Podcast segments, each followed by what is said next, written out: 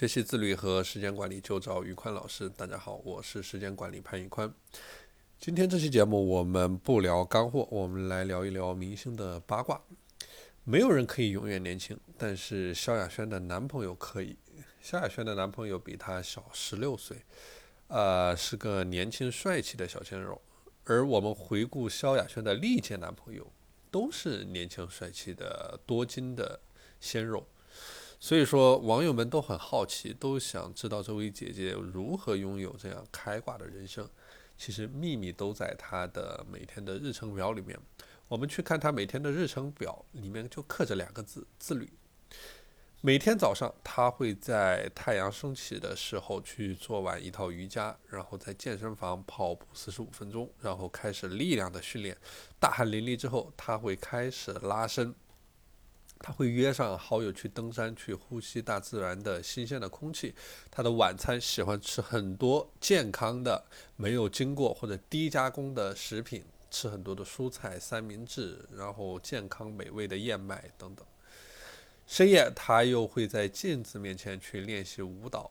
为自己热爱的事业去一点一点的努力，所以说我们可以看见，正是这样日复一日、近乎严苛的努力，他才可以保持年轻、呃魅力十足。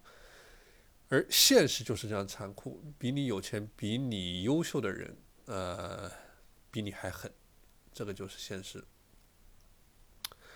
呃，还有这样一部短片，叫做《你最想减肥的瞬间》。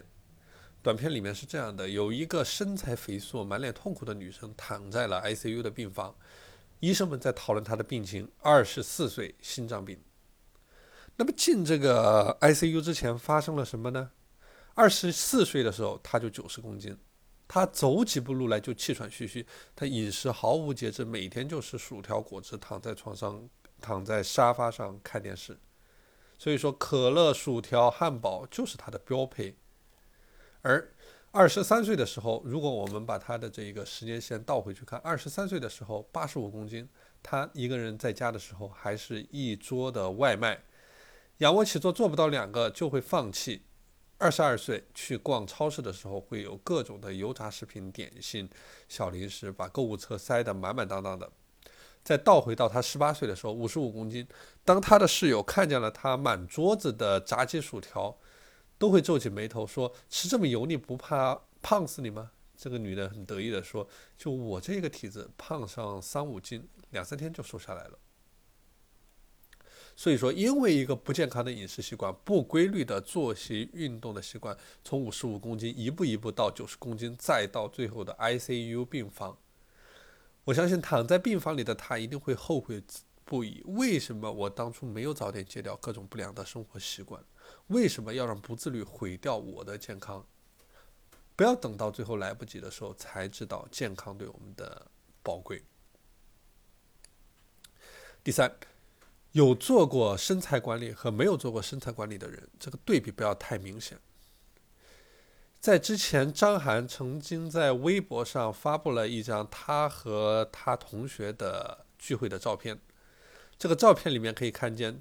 基本上，他的同学们都是已经，呃，身材走样、发福秃顶了，而只有他还保持着一个像二十多岁小鲜肉的这样一个状态。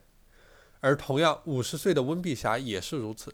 在一众的女同学当中，很多同学，很多她的同学看上去已经是非常苍老的模样，像一个老大妈了，而只有她看上去还只有二三十岁。明明是同龄。只有他脸上保持着满满的胶原蛋白，而前几天也有几个，前段时间也有几个七零后的男演员同框，包括聂远、吴奇隆和钟汉良，他们都是七零后，而看起来，呃，三个人的身材都保持得非常的好，而有的人像吃了防腐剂一样。而他们保持年轻的秘诀，都和自律的生活习惯都密不可分。像他们的早餐都会吃得很健康，像一两片吐司，然后美式炒蛋、蘑菇、小番茄。午餐呢，就会以大量的蔬菜，呃为主，而晚餐都是饱腹感非常强的沙拉、呃燕麦等等。正是这样几十年如一日的坚持。呃，早起跑步、游泳、锻炼、网球、篮球、滑冰、高尔夫等等各种各样的运动、运动、健康的饮食，才让一个人保持如此年轻、身材如此好，就像吃了防腐剂一样。而这些秘密都在自律里面。所以说，我们这一生没有那么多的借口可以说，你只差迈出第一步，一点点的改变，你就可以找到。更好的自己，不要再在浑浑噩噩的生活里面去度过，呃，好好的去去爱自己，好吧？今天的节目就到这里，呃，在这里呢，我也是为大家准备了呃十四套。时间管理和自律的实战的资料，然后还有上百本的专业的自律的书籍，以及精美的 PPT 思维导图等等。大家如果想要免费领取，欢迎添加我的微信 p a n l e o n 一九八八 p a n l e o n 一九八八。我是时间管理潘玉宽，我们下期节目再见。